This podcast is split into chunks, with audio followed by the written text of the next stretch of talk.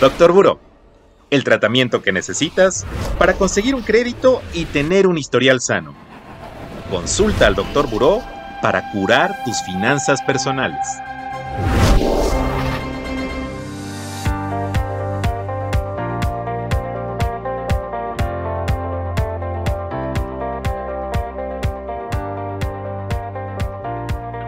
Amigos y amigas de Doctor Buró, ¿cómo están? El día de hoy estamos aquí para cerrar nuestra edición especial de historias financieras de terror. Por si no nos habían escuchado en otros capítulos, hemos estado platicando historias que nos han dejado aprendizajes, historias relacionadas a las finanzas personales, que nos han dejado aprendizajes rudos, pero aprendizajes y que nos hacen el día de hoy tener un muy buen historial crediticio. Así que el día de hoy le toca a Wolf contarnos su historia, porque por supuesto no se iba a salvar, aunque sea el vocero de Buró de Crédito y que se supone que toda la vida ha tenido un gran historial crediticio. Bueno, hoy vamos a descubrir que tal vez esto no sea cierto. ¿Cómo Pero estás, de, ¿de, qué me hablas si yo soy un santo financiero crediticio? ¿no? Tú te la no, todos tenemos. Es que nadie sabe, nadie nace aprendiendo, ¿no? Entonces yo, yo también he tenido mis cosas. A ver. Esto me sucedió a los veintitantos años.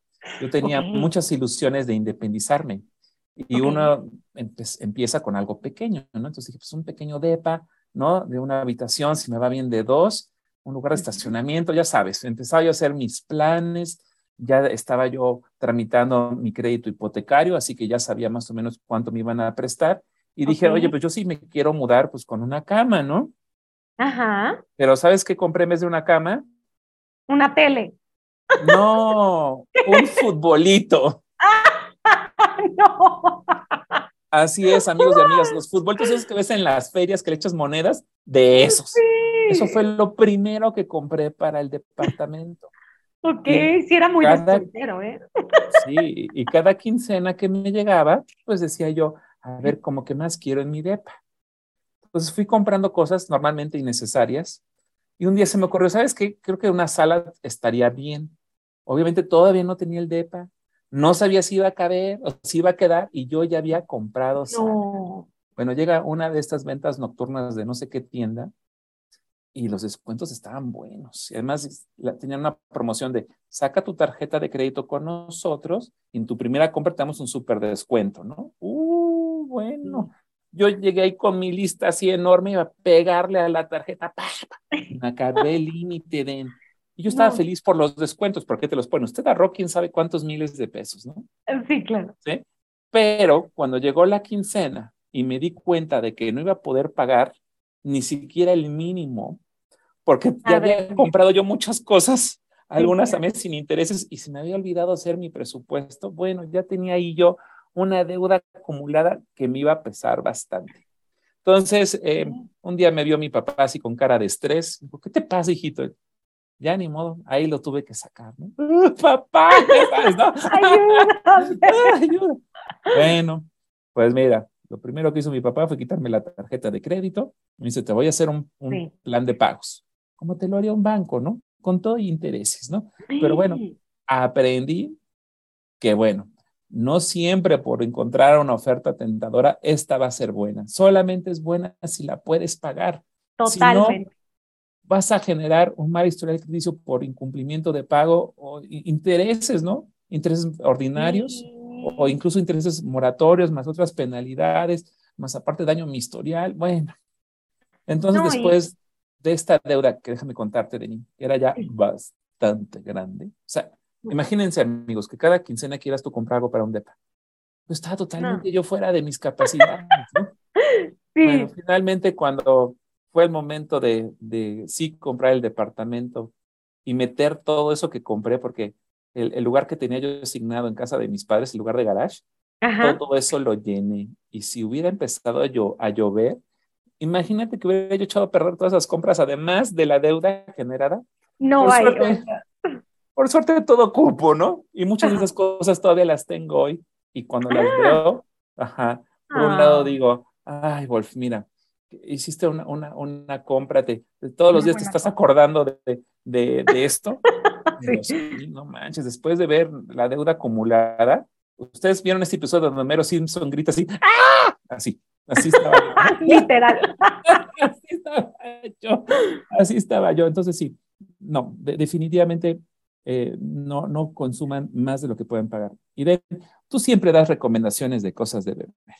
Así que se me ocurrió que esta vez yo te voy a contar una historia de terror también de una bebida. A ver. Y para los que escuchan el programa, ustedes sabrán que yo no bebo cosas de alcohol, por eso Denis siempre nos da todas las recomendaciones de vinos y demás. Pero les puedo contar, también estaba yo chavo, creo que tenía unos 16, 15 años, y mis padres me mandaron, que vivíamos en ese entonces en, en Inglaterra, a un curso en Alemania para mejorar mi alemán. Entonces, ahí me tienes en este curso donde había chavos y chavas de diferentes partes del mundo y este, eventualmente había un día libre. Entonces, fui con amigos que hice ahí al centro y pues está muy bonito los pueblitos ahí en Alemania.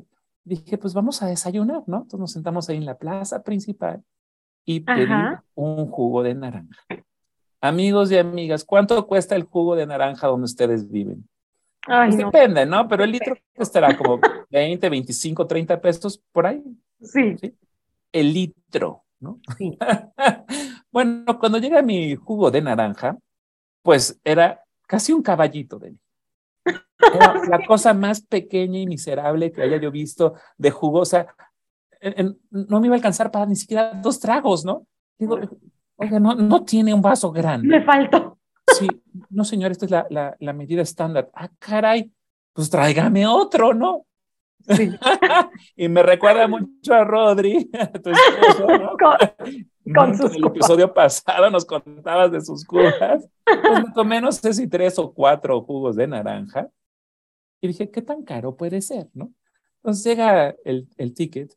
En ese entonces, cada juguito me costó dos euros, que en ese entonces eran más o menos unos 48 pesos, más o menos.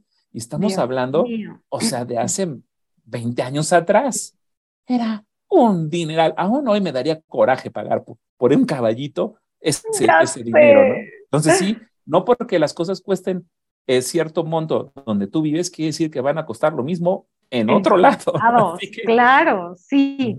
No, ya te lo juro que nos llevamos de aprendizaje siempre preguntar. O sea, porque si no, el chasco que te llega, o sea, cuando ves la cuenta, o sea, sí dices, Diosito. Y seguramente que ese jugo estaba súper ácido. O sea, que ni Además, sí, porque la naranja europea es así.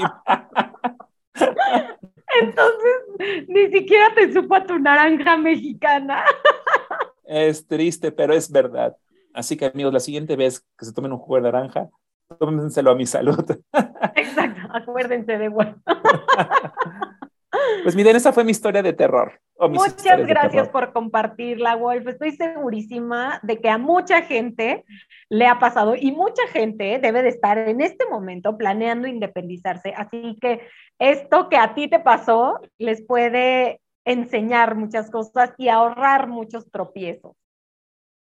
Así es. Amigos y amigas, nos vemos en el siguiente episodio de Doctor Buró con Denis Dueñas, nuestra community manager, y con su servidor Wolf, el vocero del Buró. Nos vemos. Adiós. Hasta luego.